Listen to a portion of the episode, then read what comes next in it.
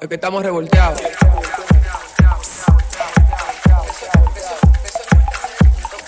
Es que, es que- es que- es que estamos revolteados. Bienvenidos a Revolteado Live Podcast. En el día de hoy vamos a estar hablando de las elecciones en Estados Unidos, muy diferente a todo lo que vivimos anteriormente eh, hace unos meses aquí en República Dominicana. Y queremos entender el contexto de por qué eh, pasan como pasan las elecciones en Estados Unidos, qué sucede a nivel de cada estado, por qué solamente hay dos partidos, qué representan estos dos partidos. Y, y para eso tenemos con nosotros hoy en cabina a Emilio Hungría, que es economista y matemático de INTEC, con una maestría en Administración Pública y Desarrollo Internacional, Universidad de Harvard. Coge Oh my aire. Coge aire. Y se ha des- desempeñado como asesor en temas de políticas públicas en distintos países. Así que, Emilio, Wow, bienvenido a Revolteado Live bienvenido. Podcast. Eh, para nosotros es un honor poder contar contigo aquí, sobre todo poder entender qué es lo que realmente sucede a nivel político y las consecuencias que pueden tener y cómo nos afectan a nosotros en República Dominicana, porque lamentablemente somos un país que sí, pero no, pero estamos ahí mismo y lo que ellos decidan nos puña a nosotros o no nos puña a nosotros. ¿Qué es lo que, Emilio? Eh, bueno, primero, gracias a ustedes por tenerme. Para mí es un placer y un honor estar aquí. Eh, y nada, eh, mira, la verdad que lo que tú dices de que Estados Unidos lo que hace nos eh, influ- influencia a nosotros, eso es verdad, el mundo entero. O sea, si Estados Unidos esto- estornuda, el mundo le da gripe.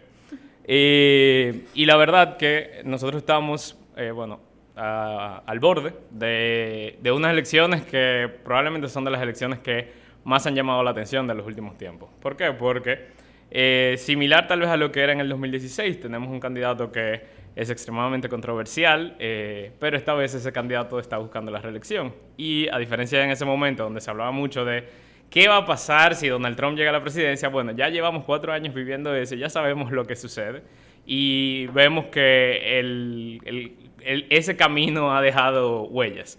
Entonces la pregunta es, eh, nada, ¿qué, qué, qué nos espera en estos próximos cuatro años? ¿Nos espera Es Trump? ¿Nos espera claro, y es importante destacar que estamos grabando este podcast hoy martes, justo el día de las elecciones. Todavía no sabemos los resultados y que probablemente cuando usted lo escuche el jueves ya usted sabrá quién habrá ganado. Y la idea es poder analizar y entender en el programa de hoy, en el podcast de hoy, qué pasaría si gana este, este candidato, qué significaría para tanto a nivel de económico, social, político, que gane X o Y, y, o sea, pros and cons de los dos lados y por qué entendemos que debería o no debería ganar uno y cómo eso nos afecta realmente a nosotros aquí.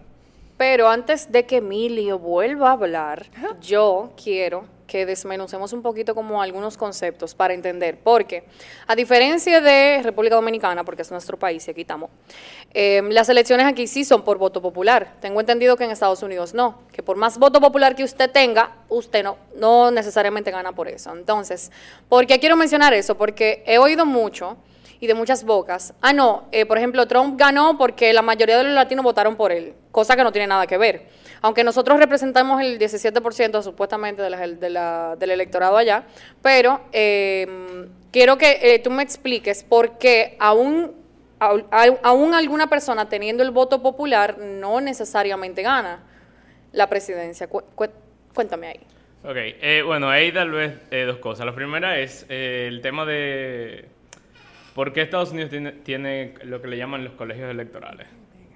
¿Por qué Estados Unidos tiene lo que le llaman los colegios electorales? Y eso tiene mucho que ver con lo siguiente. Una pregunta, ¿un ¿es literalmente un colegio? No, no, no. Ok. Eh, Sería esa No, pregunta muy no, real. No. Porque aquí clase, en Dominicana son colegios. No, no. El colegio No, no. electoral. No es en llama- que, van y votan. No, no. Digo, también allá votan en sitios, pero, pero no, no, es, no es a eso que se refiere. El colegio electoral, básicamente, lo que tiene que ver es que tú allá no votas por el presidente, sino que tú votas por tu representante que va a ir a votar por el presidente. Entonces tú lo que estás eligiendo es, yo quiero que mi representante en mi estado sea demócrata o sea republicano. Si en mi estado, entonces, eh, eh, no es tan complejo. Si Ay, en el estado, cabeza. si en el estado gana... O sea, espérate, yo no voy a votar por Abinader o por el Penco. No. No. Yo voy a votar por el partido. Por- Sí, exacto. Por el representante de tu estado. en la- o sea, vamos a decir, en la boleta tú vas a poner de Donald Trump o Joe Biden. Ok. Pero en el sentido de que si gana Donald Trump, por ejemplo, pongamos cualquier estado, eh, Texas, gana Donald Trump, lo que pasa es que Texas tiene 38 electores. Entonces, si gana Donald Trump, esos 38 electores son, pasan a el, Partido Republicano a elegirlos y esos van entonces a una, vamos a llamarle votación especial, donde ellos entonces deciden por quién votar. E- Evidentemente, si el Partido Republicano elige a 38 personas de, de Texas, es porque espera que esos 38 van a ir a votar por Donald Trump, o sea, son personas del Partido Republicano. Entonces, básicamente el punto es, tú en cada estado, tú en cada estado lo que tú estás haciendo es, tú eliges ¿Tú teóricamente... sabes la película cuando le ponen los grillitos a uno? Dice cri, cri, cri, cri. No, no, el, el, Sí, grill- tú- el- sí. el filtro este del de Instagram que tiene todo lo, todo lo- ajá. ¿eh? ¿eh? Si tú quieres, pensémoslo más como número. Si tú, si alguien gana Nueva York, el que gane Nueva York tiene 29 votos. Y el que gana es el que tenga 270 votos. O más. Porque son 538 electores. En Nueva York. No, en total. Ah, en Estados total. Unidos completo son 538 electores. Ok. Entonces, si tú ganas Nueva York, te ganas los 29. Entonces, cuando te ganas los 29, esos 29 es un numerito para ti. Por eso ustedes van a ver hoy que ustedes van a ver los números tal vez de cuánta gente están votando en cada estado, pero los números que ustedes van a ver de, de Estados Unidos eh, en general es cuántos electores tiene cada uno. El primero que cru- cruce la barrera de 270 electores, ese es teóricamente el presidente electo de Estados Unidos. Y eso se ve antes de las 24 horas. O sea, eso lo podemos ver esta misma noche. Hoy es martes, acuérdense que estamos grabando esto martes y ustedes lo van a escuchar el jueves. Sí y no, eso puede pasar o no. ¿eh? En particular, suele pasar que tú tienes una buena idea la misma noche. Eh, ¿Por qué? Porque, bueno, la en la mayoría de los casos, en, en los estados, se podía contar los votos en el, el mismo día. Entonces tenías una idea, tal vez a las 2 de la mañana, de, de quién era el presidente. Si era abrumadora, bueno, tú tenías una idea eh, a las 9 cuando pasa- habían pasado 10 estados. Pero si no es abrumador, usualmente tienes una idea. Por ejemplo, recordemos en el caso de Trump, en 2016, ¿qué pasó? Bueno, empiezan a llegar primero los- la mayoría de los estados que cierran, que cierran las elecciones. De repente empiezan a llegar los estados que no estábamos seguros de quién iba a ganar, lo que le llaman usualmente los estados eh, morados.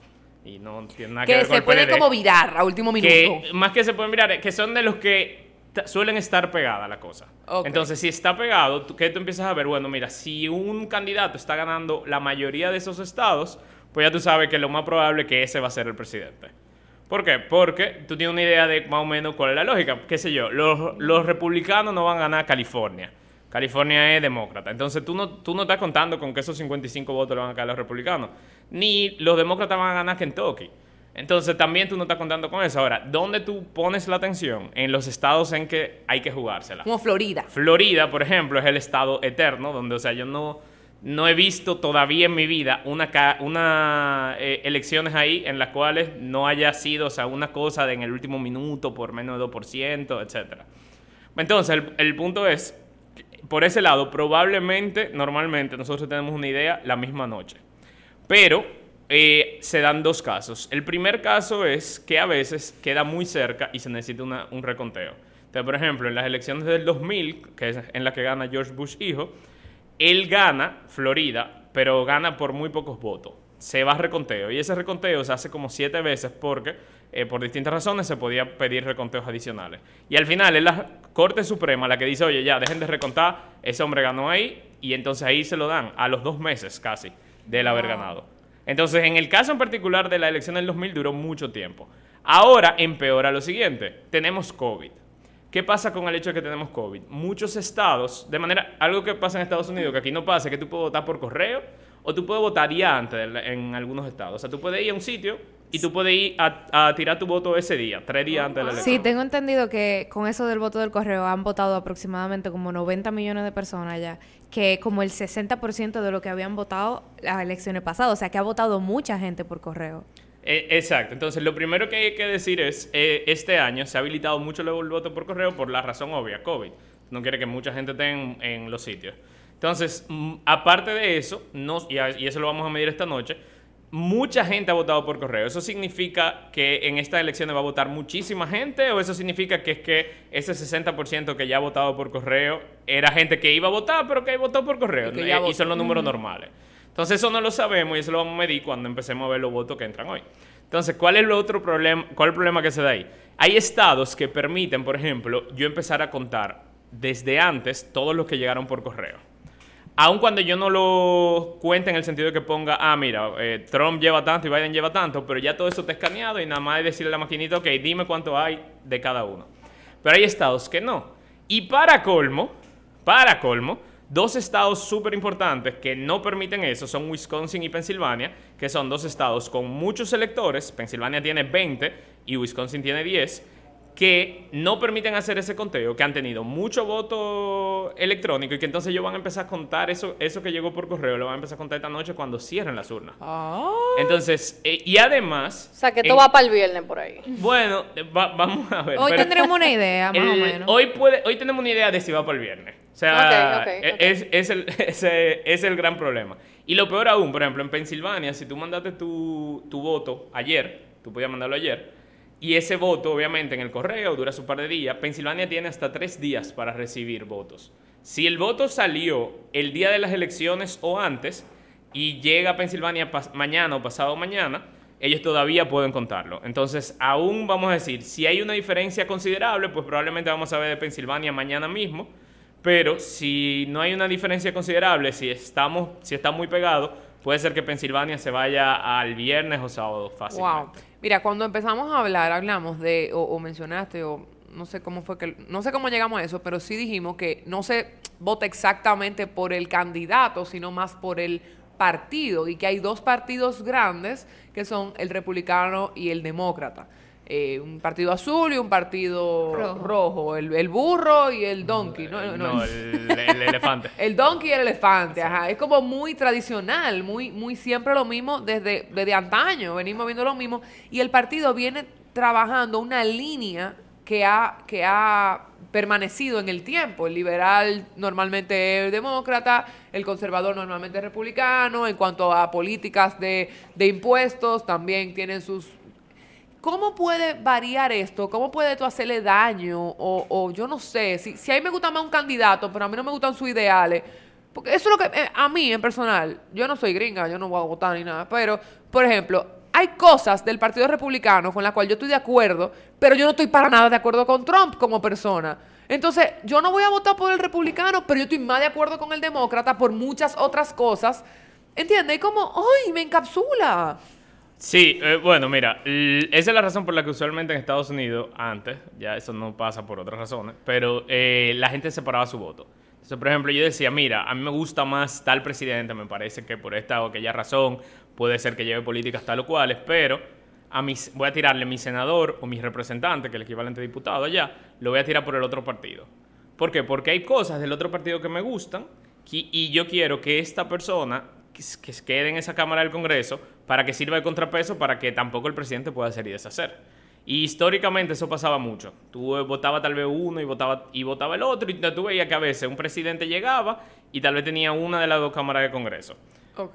Eh, pero, ¿qué, es, ¿qué está pasando ahora? Cada vez más los partidos se están fragmentando y separando conceptualmente en todo. Entonces, lo que está pasando es que, mira, si, no sé, eh, tú, tú eres eh, pro-choice, la verdad que tú no tienes mucha opción en, los republicanos. Entonces, si eso es algo que es muy importante para ti, pues tú no vas a tirar tu voto por los republicanos. Y viceversa, si tú eres... A donde eh, voy, yo puedo ser pro-choice, pero de repente yo puedo no estar de acuerdo con alguno de las medidas de, impositivas de los, de, los, rep- de los demócratas. Entonces, conchole. Bueno, e- entonces ahí viene el otro problema. Es los sistemas presidencialistas siempre son dos partidos. Y cuando digo que siempre son dos partidos, no es que de verdad siempre son dos, pero cuando se arma un tercero, usualmente termina desapareciendo alguno. O sea, siempre eso- esos sistemas tienden a dos partidos. Aquí lo vemos. Exacto. PRM y PLD siempre son... Y, no, y siempre tú ves, o sea, por ejemplo, en un momento aquí teníamos, era, era el reformista contra el PRD. Después, bueno, sale el PLD, el reformista poco a poco empieza a caer, PRD contra PLD. O sea, los sistemas eh, presidencialistas suelen tender a, a ser dos partidos. Y aún más en Estados Unidos, el sistema de partidos eh, tiene una fortaleza, para llamarlo así, y es que es súper importante para la mayoría de los candidatos para poder conseguir funding. ¿Por qué? Porque a diferencia de aquí, allá la mayor parte de los estados no dan ni siquiera funding público. Entonces, para tú poder conseguir funding, tú necesitas al partido, o bueno, para, tú necesitas un grupo de gente y ese grupo de gente usualmente el partido. Entonces, tú te metes a un lado, te metes al otro. Entonces, no- nos quedamos con esta decisión, bueno, los votantes se quedan allá, en mi caso no soy de allá, pero los votantes se quedan con esta decisión de, mira, o tengo, o elijo esta que no me gusta todo, o elijo esta que tampoco me gusta todo. Entonces, eh, es como, y tú, tú empiezas a ver que eso empieza a separar cada vez más los grupos, porque puede ser que tú encuentres a alguien que sea más conservador o más pro-business en, en, en el tema económico, pero tú encuentras entonces que en lo social o en lo cultural está, es mucho más liberal y termina diciendo, bueno, mira, es que a mí tal vez lo que más me importa al final del día, no sé, es un tema de derechos humanos y por lo tanto me voy con este grupo. Entonces, y, justamente eso es, un- eso es parte de lo que nosotros estamos viendo que está pasando hoy en día en Estados Unidos. O sea, las personas están empezando incluso a decir, mira, ya yo no soy republicano, ¿por qué?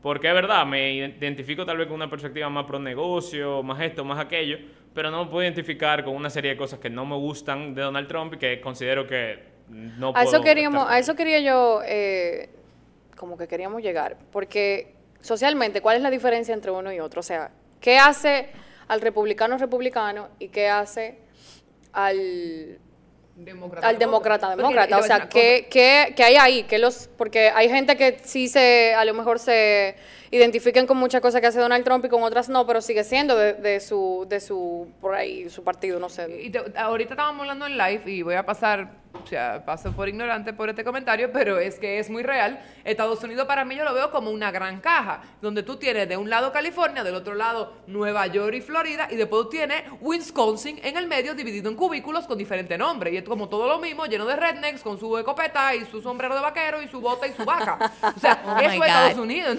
¿Cuál es como la diferencia? Y la camioneta Frontier. Y la, la camioneta, y, y Hannah Montana como se fue para su... Ay, ya, mi ya.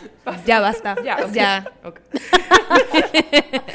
Ok, eh, es muy real. No, no, sí. Mira, y, y hay algo interesante, porque lo- el tema ahora, como nosotros lo vemos, republicano versus demócrata, como los conservadores versus los liberales, eso no es necesariamente cierto de hace 40 años. O sea, pensémoslo así, en hace, bueno, la forma que yo lo suelo recordar a la gente, Lincoln, usualmente es el tipo de gente que hoy en día le encanta a los, a los liberales, ¿verdad? O sea, el tipo que luchó contra la esclavitud, que lanzó la guerra civil, que fue el tipo que dijo, o sea, este país no se puede dividir por ese tema, o sea, es un tema del- del derecho de todas las personas, etcétera. Lincoln era republicano. Entonces, la pregunta que, que tenemos que, que- o sea, que mucha gente se hace ahí es, bueno, ¿cómo pasamos el partido de los republicanos de Lincoln al partido de los republicanos de Trump? Que es como... Como del que dos la- cosas Del cielo a la diferentes. tierra, eh, desde la perspectiva de eh, conservadurismo versus liberalismo. Y, y la verdad, bueno, eso, nada, tiene mucho que ver con eh, cómo estaba separado Estados Unidos y cómo eran las coaliciones antes. Cuando se rompen una serie de coaliciones en los 60 y 70, se empieza a separar básicamente el partido en, esas, en esos dos grandes grupos. Un gran grupo, que es el grupo republicanos, o sea, el grupo republicano, que tenía que ver con dos cosas principales. Mucho el, voy a decir, el creer en eh, lo que hay que hacer es, bueno, apoyar a los negocios, apoyar eh, al- a la persona que, que ha sido exitoso, al que tiene capital, por el lado económico y por lo tanto eso significa de manera general eh, reducirle impuestos, reducirle regulaciones, reducirle trabas, etcétera. Y entonces por el otro lado tú tenías que el republicano era más conservador en muchas cosas, o sea, era más el, tal vez la perspectiva de, bueno, o sea, tú no puedes estar en esto en contra de Estados Unidos por patriotismo, etcétera. Tú tienes por el otro lado el los demócratas que era más un grupo de, eh, de los sindicatos, de los movimientos estudiantiles, y era un grupo que se basaba mucho en eh, esos grupos que, no quiero decirlos exactamente así, pero hasta hippies, para llamarlo, para llamarlo de esa manera, aun cuando los hippies en su momento se oponen a un demócrata, pero bueno, esa es otra historia. Eh, pero en gran parte lo que empieza a separar a Estados Unidos luego de, de un tiempo es que los demócratas, por ejemplo, empiezan a tomar una serie de eh, medidas que empiezan a, a gustarle mucho a, vamos a llamarle, la élite educada o la élite urbana. Entonces, si tú te fijas, en básicamente, no importa el estado en el que sea, sea Wisconsin o eh, Michigan o cual sea, en las ciudades grandes de más de 100.000 personas ganan los demócratas. Casi siempre. Mientras que en las zonas menos urbanas, sea suburbano, o sea, vamos a decir, las afueras de la ciudad, Lo vaquero. o sea, los rural, no, no, lo suburbano no es lo vaquero, lo suburbano es como que no sé, los tipos que tal vez tienen su, el picket fence, la casa con la, con la cerca Ajá. blanca, ¿entiendes? Tú estás como tranquilo afuera de la ciudad, no sé qué. Entonces tú eres como que, bueno, tú tienes una vida que tal vez no precisamente eh, eh, vive un poco dentro de una burbuja, un grupo de, de esos suburbanos. El que Y- no vive en Nueva York ni vive en Miami, que no coge Exacto. esa lucha, que no tiene ese urbanismo arriba. Y no, bueno, y en todas las otras, pero el, el, eh, y tú tienes obviamente el extremo ya, que son los rurales, los vaqueros. Entonces en esos sitios es lo más normal hoy en día es que ganen los republicanos, mientras que en las ciudades lo que tú ves es que esta, élite urbana suele ser muy demócrata. ¿Por qué? Porque usualmente, eh, vamos a decir, los, como los demócratas están tan asociados a ideas progresistas y liberales, son ideas que usualmente son muy eh, aceptadas e inculcadas y parte de la discusión en las universidades y por lo tanto usualmente las personas más educadas y con esto no estoy intentando decir nada acerca de un grupo o el otro es algo es un hecho las personas más educadas suelen ser mucho más demócratas entonces una vez que tú tienes que las personas más educadas son demócratas las personas más educadas suelen vivir en las ciudades suelen entonces pelear por que hayan eh, ideas más progresistas entonces tú tienes esa separación A nivel de política, ¿es cierto que los demócratas suelen ir más a guerra que los republicanos?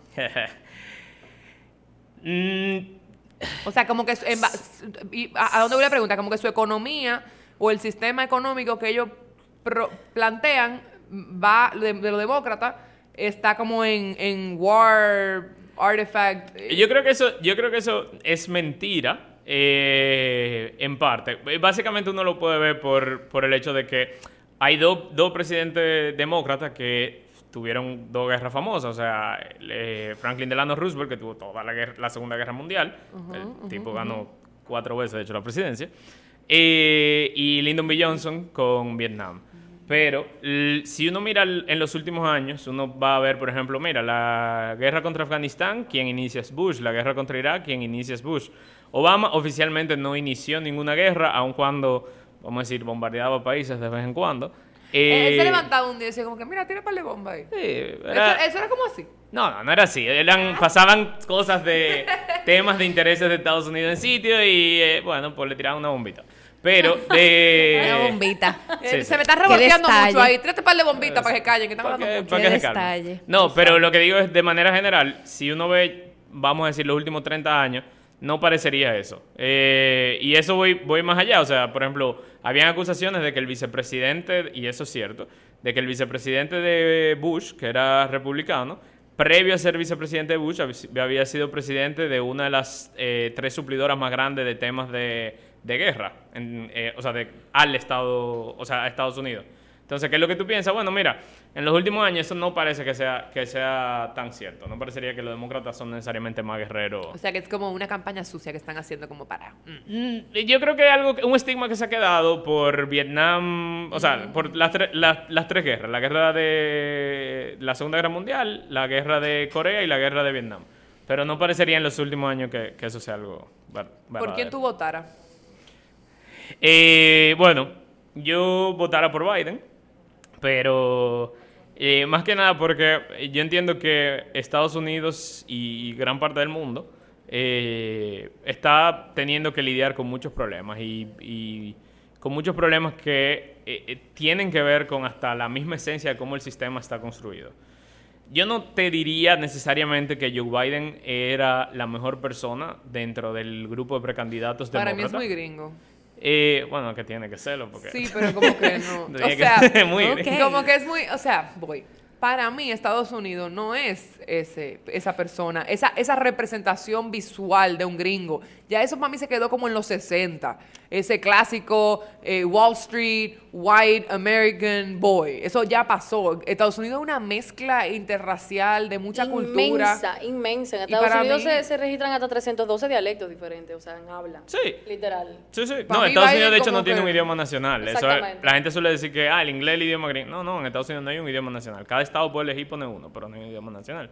Pero mira qué pasa, que Biden, eh, ¿qué, qué era lo que tenía Biden? Biden era el tipo de gente que en los sitios donde tú tenías miedo de enfrentarte a Trump, Biden era el tipo de gente que le gusta a la gente de allá.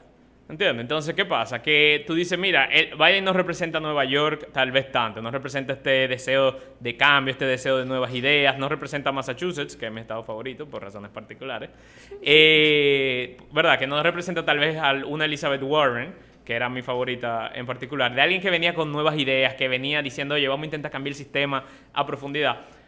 Pero Biden es el tipo de gente que al tipo que vive en Pensilvania, que tal vez no vive en la ciudad, no vive en Filadelfia, no vive en Pittsburgh, él lo ve al lado de Trump y dice, mira, pero Biden se ve como un tipo con el que yo me tomaría una cerveza.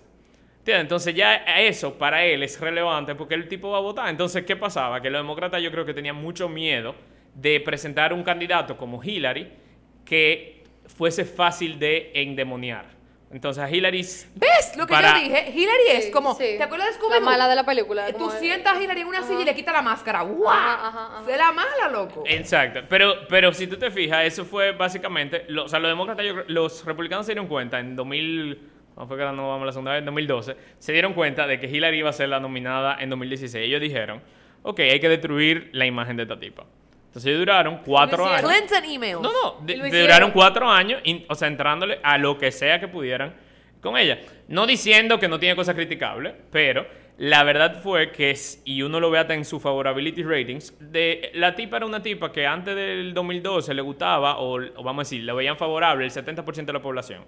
Al final de 2016, a ella la veía favorable el 40% de la población. ¿Por qué? Porque lo- ellos se dieron cuenta de eso y la atacaron durante mucho tiempo. Biden es un tipo que es difícil tú hacerle eso. Se le ha intentado hacer todo tipo de campaña sucia, todo tipo de cosas. Y el tipo que pasa, que, que él es- yo creo que la gente le ve como un abuelito, como que, ¿entiendes? Una persona que, ay Dios, Jesús, él, él no va a ser una persona mala. Entonces, Para mí, Bernie era más esa persona que, que Biden. pero Bernie tiene un problema. Bernie es un autoproclamado socialista. Yo no creo que Bernie sea socialista en el sentido usual que los gringos piensan de socialismo significa el Estado va a intervenir.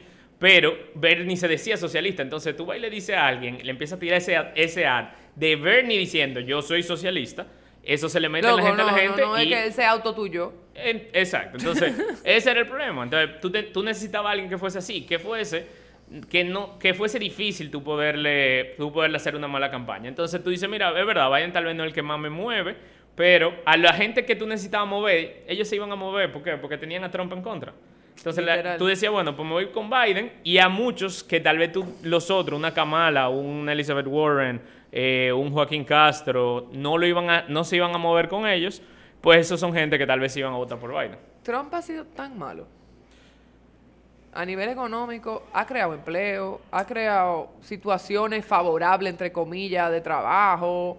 Ok, eh, Ha regularizado mucho también, mucho. Ha regularizado Voy mucho, a- no, no ha entrado en ninguna guerra. Voy ¿Cómo a está decir- nominado para el Premio Nobel de la Paz? What the fuck? bueno, recuerda que nominante por el Premio Nobel de la Paz cualquiera. Hitler está nominado, fue Sí. nominado al Premio Nobel de la Paz. O sea que... What? sí. Linda. Luego, luego tú- podemos tener todo un premio, no, eh, diga, todo un premio Nobel, todo un programa hablando sobre cómo el premio Nobel de la Paz es, eh, o sea, eh, mira lo que yo dije de Obama y él se ganó el premio Nobel, ¿entiendes? Que a propósito, o sea, lo admiro mucho, pero es otro tema, Eh, no, no por las bombas. Eh, pero bueno, mira, el, el punto, el punto es, mira, yo creo que Trump tiene eh, un par de cosas. La primera es el tema de la economía. Trump heredó la economía de Estados Unidos, una economía que estaba creciendo y que estaba en la expansión más grande de, de- de la historia de Estados Unidos. O sea, llevaba ocho años consecutivos creciendo bajo Obama y Trump, bueno, simplemente no lo dañó. Trump tiró un, eh, Trump había, ellos venían atacando mucho el tema del déficit fiscal, déficit fiscal. Trump tiró un paquete fiscal que incrementó el déficit fiscal y lo que hizo fue darle más dinero a los ricos al final del día. No parecería que el paquete fiscal, por ejemplo, mejoró la vida de las personas que trabajaban, no mejoró los salarios, eh, no, y el desempleo es verdad que llegó al nivel más bajito, pero si tú veías cómo venía con Obama, como que, mira, venía cayendo, contigo cayó un chin más, pero era porque esa era la tendencia. Entonces, yo te diría que Trump, y eso aquí, a diferencia de allá, aquí no le pone mucha responsabilidad al presidente por el tema de la economía, porque nosotros somos una economía un poco más pequeña, bueno, no un poco, mucho más pequeña que la de Estados Unidos. Entonces, hay cosas y hay decisiones que muy rápido eh, pueden cambiar el, el- el- el camino de la economía. Pero allá hay muchas de las cosas que ya están hechas. O sea, Estados Unidos va a crecer porque va a crecer. Entonces, eh, yo lo ¿qué, fue, qué decisiones sí fueron de las que tomó de las que tomó Trump que yo no he sido muy favorable. Muchas de las decisiones sobre el tema de, por ejemplo, el, el banear a personas de ciertos países para poder viajar para allá, quita, poner más restricciones a, por ejemplo, las personas que... eh, los estudiantes que querían estudiar en Estados Unidos se les hacía más difícil conseguir visa. Una Sí, vez que tú tenías... Recuerden que él tuvo un par de temitas ahí un poquito complicado. con Claro, eso. porque él siempre habló de, él siempre decía, no, es la inmigración ilegal la que yo no quiero, pero a mí me gusta la inmigración legal. No, a la inmigración legal él le puso traba. ¿Por qué? Porque, por ejemplo, un estudiante cuando terminaba su, su tiempo en Estados Unidos, ten- tiene un tiempo para poder sacar una visa, vamos a decir, de trabajo, para quedarte allí investigando, por ejemplo, un año, etcétera. un año puede durar. Un año si es eh, master, si es PhD, tienen, ten- solían tener más tiempo. Trump empezó a ponerle trabas a eso. ¿Cuánto tiempo tú tenías para sacarlo? ¿Cuántos procesos tú tenías que hacer? Entonces, él, yo creo que él estaba, yo creo que, o sea, y la razón por la que soy de Biden, eh, es porque, por ejemplo, por ese lado, él estaba tomando muchas decisiones que en el corto plazo no se veía, pero que en el largo plazo definitivamente iban a afectar el bienestar de los estadounidenses. Y no tomaba decisiones, y, muchas veces hasta tenía que ver con cómo se maneja ante la prensa, de cómo nosotros queremos ver este país, como ustedes decían, un país diverso. No, o sea, Trump que decía, mira, eh, hubo un enfrentamiento ayer entre un grupo de gente blanca que dice que los blancos son lo mejor del mundo y los líderes de la civilización y un grupo de gente que estaba diciendo que no. Y los blancos, valga la pena decir, le pasaron por encima a, a cuantos de esa gente y mataron gente. Mira, pero había gente buena de los dos lados. O sea, ese tipo de lenguaje, cuando tú estás en ese, en, en ese tipo de situaciones, ese no es el tipo de lenguaje que te espera un presidente. Un presidente tiene que decir, espérate, o sea, nosotros no vamos a tolerar ataques como eso, no vamos a tolerar ese tipo de violencia. Este país tiene que entender y, te- y tenemos que aceptar que somos un país que tiene diversidad y que en, en la diversidad es que está nuestra fortaleza. Entonces, mi problema con Trump no era ese. O sea, pongamos, tal vez tú piensas en un otro republicano que no me gustaba mucho, pero me gustaba mucho más que Trump, un Mitt Romney. Mitt Romney, aún hoy en día, cuando Trump hace algunas de sus eh, salidas de tono, Mitt Romney sale y dice como, mira, yo no puedo apoyar al presidente en eso. ¿Por qué? Porque ese no es mi, mi forma de ver las cosas. O sea, esa no es mi forma de verlo. América, América, como ellos dicen, Estados Unidos tiene que unirse. Estados Unidos tiene que en este momento encontrar la manera de trabajar juntos, etc. Totalmente. Entonces, para mí tiene mucho que ver con eso. El- es, es hasta la forma en que tú haces ese discurso y tú lo empiezas a ver a- hoy en día. Tenemos una de las elecciones que la gente hasta miedo tiene. ¿Por qué? Porque es que se ha creado toda esta ira social en contra de un presidente que se entiende que su discurso es un discurso para... eh, Make America Great Again. sí, pero específicamente no es Make America, es Make White America. Great Again. Exactamente. Exactamente. Yo creo que también muchas de las, de las actitudes que ha tenido Donald Trump han, han como elevado un poquitín más ese discurso racial de poca aceptación. Estados Unidos, una cosa, o sea, a veces yo lo veo y yo digo, pero señor, ustedes no le pega, ustedes tienen demasiada cultura aquí metida, ustedes de hecho son una, una vaina multicultural. Entonces, eh, hay a mí alguna algunos temitas como que él, que él tuvo y que yo no tuve de acuerdo, pero que también entiendo como su reacción. Y, por ejemplo, uno de ellos fue el tema de la, de la frontera y o de la eh, inmigración masiva de, de personas ilegales, porque el problema no es que tú llegues a Estados Unidos, a no es, no es que tú, tú quieres entrar ilegal, tú quieres entrar a la fuerza. Y ahí hay un tema, caramba, que es entendible, porque yo te puedo frenar, pues este es mi país, yo te puedo frenar. Pero es adecuada la forma en que él lo hizo, tal así, porque, o sea, hay- llegamos a ver señores niños en jaulas, eh, separados de su familia, llegamos a ver todo ese tema social Ice, que ¿no él... era que se llamaba el- el- Eh, Sí. sí. la gente le, le tuvo muchísimo miedo al ICE, o sea, hay gente que todavía es pisada en Estados Unidos porque te voy a llamar al ICE pa- para que te vengan a buscar. O sea, yo creo que eso también eh, alteró un poquito más el, el tema de la... De la de Del la, miedo y del Sí, rechazo. claro, del rechazo. un rechazo Hacia- demasiado. Mire, y una cosa, yo tengo, a mí me quedó como una duda con esto de, de los colegios electorales, un poco El complicado. Yo, o sea, yo entiendo el por qué es, eh, se elige ya hacer voto por colegios electorales y no el voto popular. Pero yo vi que, por ejemplo, hay algunos estados, y estaba mencionando uno que tiene veintipico de colegios, y hay otros que tienen dos colegios, tres. ¿Qué define cuántos colegios electorales tiene un estado? ¿Y, y por qué? O sea, ¿por qué no es equitativo? Sea, Y eso lo hace también como más importantes que otros estados, Exacto. porque eh, hay, hay ciudad, eh, bueno, estados pequeños que tienen dos representantes o dos colegios electorales, pero que representan muchísima gente, o tres, no sé, Tres. representan muchísima gente y le hacen casi competencia directa a estados que tienen a lo mejor 10 y 15. Sí, eh, ok. El, el tema básicamente de, de cómo se elige la cantidad de gente que tú tienes en un colegio electoral eh, proviene de eh, el censo, indirectamente. Y el censo que se está haciendo, de hecho, este año en Estados Unidos. Eh, ¿Por qué? Porque con el censo, cuando yo hago el censo, yo determino cuántas personas hay por estado. En base a cuántas personas hay por estado, yo determino cuántos representantes, o sea, diputados, te toca por estado. Lo mínimo que te puede tocar es uno, lo máximo que te puede tocar es, bueno, no sé, 435 menos 49, cual sea que sea ese número. Eh, que eso asumiendo que hay un estado que tiene casi toda la población. Entonces, ¿qué es lo que pasa? A cada estado, en el, se- que- ¿cómo se le asignan los colegios electorales o los votantes electorales? Se le asigna así. Tú tienes, todos los estados tienen dos senadores y tienen al menos un representante. Entonces, el estado que menos tenga va a tener tres. ¿Por qué? Ok. Porque tú tienes uno por cada uno de tus representantes en el Congreso. Ok, ok. Entonces, California tiene 55. ¿Qué significa que California tenga 55? Que en el censo a California le dio que necesitaba tener 53 representantes, más sus dos senadores, 53 más 2, 55. Entonces así se determina cuánto tiene cada uno. Por eso, por ejemplo, ah, incluso había toda una discusión ahora de eh, una pregunta en el censo, porque justamente iba a afectar teóricamente eh, la respuesta y por lo tanto cómo se contaba la gente. Entonces, el, otro tema, el tema del- de, de qué tan importantes son los estados, hay básicamente dos cosas que reflejan qué tan importante tú eres. Qué tan pegado se presume que va a estar ese estado y, eh, evidentemente, cuántas personas tú tengas. Por ejemplo, tú tienes que los republicanos suelen ganar mucho en estados chiquitos.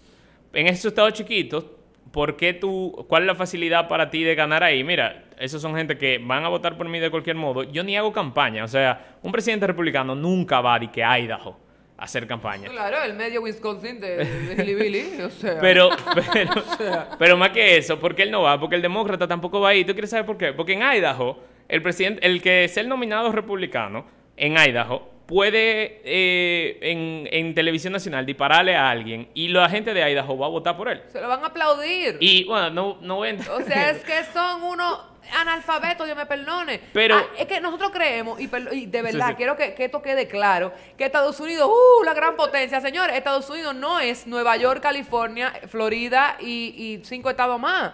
O sea, hay una gran parte de Estados Unidos que es el... el que no, yo no sí. sé. Temática, que Es incluso un distinto. problema, incluso un problema. Que es, que es como vaca al matadero. Esto es lo que es, porque tenemos Bueno, 10 años haciendo lo mismo hay- y esto hay es un- lo que vamos. y Hay un, vamos par a de conservarlo. hay un par de estados que tienen más vaca que gente. Eso Exacto. Y entonces, es, es- por eso son ¿Ustedes se tan acuerdan, ¿ustedes se acuerdan ese, ese video de un niño, eh, no sé, como ranchero, vaquero, no entiendo qué, como que cantó en, una, en un grocery y, ese, y se pegó? Ah, sí, Y se el pegó, del- eso, el eso es, sí, Walmart. que yo figuro. El, el Yodeling Kid. Yodeling. Kid. Loco. Wow. qué Eso es Eso lo que yo figuro, eso es lo que yo eso. figuro. Ese Ajá. es en el gran medio dividido en cubículos. No, pero mira, pero lo que te... A mí me en venía un cuadrito. gringo. Es verdad que hay, cuadri- o sea, hay estados que son cuadrados. Loco, eso es. pa- ¿Tú sabes dónde se hace hielo? Eh, Una hielera. ¿Dónde se hace hielo? Tú, lo metes- tú le echas la agua en el freezer. ya, tú ves las, oficinas grandes que tienen muchos cubículos, Sí. mucha gente trabajando, mucha secretaria que adelante, Nacional un- Dominicana, cervecería, y crum, crum, crum, crum, en, en cubículos, señores. Eso, mira. Señores, no nos fa- estamos burlando. A mí va a venir un gringo y me va a dar a mí un, un, Aunque un en verdad sí, escopetazo, que pero- venga, lo Pero recibimos. por lo menos esperemos que Namba Inglés lo entienda. Lo recibe. No, pero, pero pasa, pasa también lo contrario. O sea, tú, eh, que era lo que te iba a decir ahí. A pesar de que, verdad, yo elegí a los republicanos, pero pasa lo contrario. O sea, los demócratas en Nueva York, Nueva York no va a ganar, al menos en- esta elección ni en la próxima, va a ganar un republicano. A menos que cambie completamente su discurso, porque no es verdad que los neoyorquinos, por más que cosas que pueda tener de dañina el demócrata, no es verdad que ellos iban a votar por el republicano. Entonces, ¿qué es lo que tú vas a tener, qué es lo que tú vas a tener siempre? Que, que tú vas a tener estados que siempre, o vamos a decir que por, por el tiempo por ahora, siempre van a votar por los demócratas, estados que siempre van a votar por los republicanos. Entonces, ¿a cuáles estados tú vas? Y vamos a decir, ¿cuáles estados valen más? Los estados que estén en ese medio. Y dentro de esos estados que estén en ese medio, pues obviamente los que tengan más, más votos. Florida, por ejemplo, el cuarto estado que más votos tiene, bueno, el tercero, empate con Nueva York con 29. Obviamente que es un sitio en el que estos tipos tienen que hacer muchísima campaña. Ohio tiene 18, Pensilvania tiene 20. En es- esos tres estados esa le vale muchísimo. ¿Por qué? Porque, por ejemplo, si tú tienes 230 votos asegurados y tú ganas esos tres estados, ya tú ganaste las elecciones.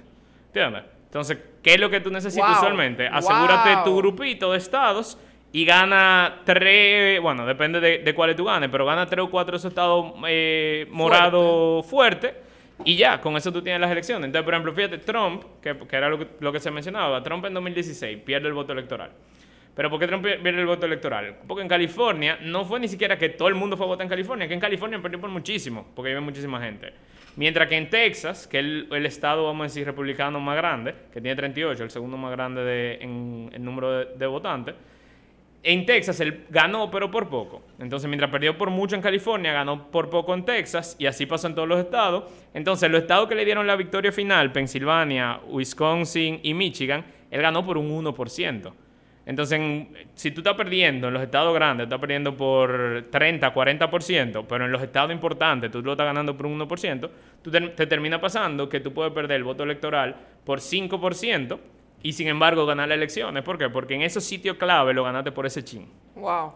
Señores, se nos está acabando el tiempo, estamos Es casi terminando. Entiendo que cuando escuchemos esto ya vamos a tener los resultados en la mano, o sea que esto va a ser más un podcast como explicativo de por qué ganó quién, o sea, en base a qué, explicándole los números y la... la- Sí, el para poder sistema. entender y no estar tirando cualquier pluma de burro por la boca. En este podcast, señores, descubrimos dos cosas. Primero, que Estados Unidos es muy enigmático y Emilio vino a aquí a explicar un poquito. Y, te- y segundo, que Yamile tiene tremendo pulmones. Tremendo pulmones, porque con esa intro de Emilio que tú hiciste ahorita, tremendo pulmones, hermano. Así que Yo así quisiera no que ustedes vieran wow, la cara ¿qué? de Yamile. Yo quisiera Sí, que ella ustedes se la vieran. La cara, es que Yo la voy a yo no grabar. entendí lo de los pulmones. Yo pensé que tú decir algo como del cubículo, de los No, cuadros de Estados cubículo, ni Unidos. algo se así. sabe que eso está ahí. Yo no sé. Pero bueno, nada, señores, queremos agradecerte, Emilio, por estar aquí con nosotros en el día de hoy. Chicos, esperamos que este podcast pues los haya ayudado a entender un poquito más el sistema político de Estados Unidos y esperar o hope for the best, como bien dicen los gringos, de que pase lo que tenga que pasar y que se mantenga el looting y todas las cosas que pueden pasar muchos estados y muchos negocios, perdón, que ya están como protegiéndose porque están esperando lo peor. Sí. Vamos mejor a esperar lo mejor. Lo mejor, y ojalá que no haya como tantos enfrentamientos, tanta como se espera, porque se está esperando, la gente lo está esperando. Y nada, señores, nos vemos el jueves que viene, si Dios quiere, por aquí por Revolteado Live. Siempre recordándoles que si nos escucharon, nos taguen, suban stories para poder primero darles follow, conocernos y segundo, pues darle repost también a ese story. Muchísimas gracias por su sintonía y nos vemos el jueves que viene en Revolteado Thank Live you, thank you. Podcast. Es que estamos revolteados.